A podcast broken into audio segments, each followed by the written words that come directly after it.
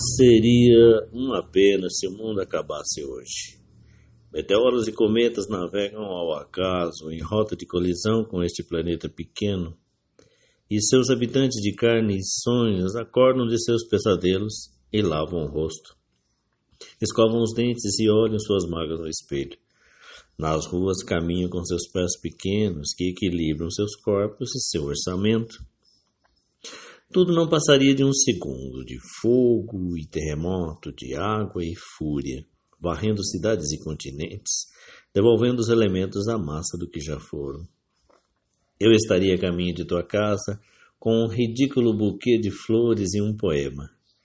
Até a um segundo nossa paixão seria eterna e o capitalismo morreria antes que os seres humanos.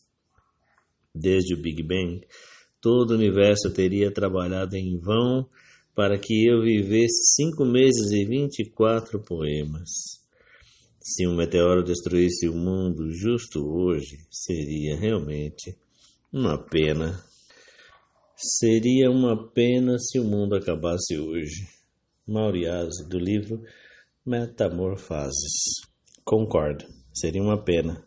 Se esse poema não chegasse para você, e se eu ainda não pudesse lhe dar um abraço, você que é meu amigo de coração, alma e sonhos, seria uma pena se a gente se acabasse tudo, se a gente se acabasse, desaparecesse antes mesmo e antes mesmo de tornar esse mundo um mundo onde cada um de nós possa ser livre e associado ao outro igual, sem fronteiras, sem exércitos, sem violências gratuitas, a gente em paz com a natureza e vivendo essas fagulhas apaixonantes de amor e de sonhos.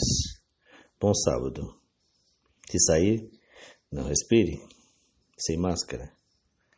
Afinal, me parece que o mundo ainda não acabou. E seria uma pena se acabasse justo agora.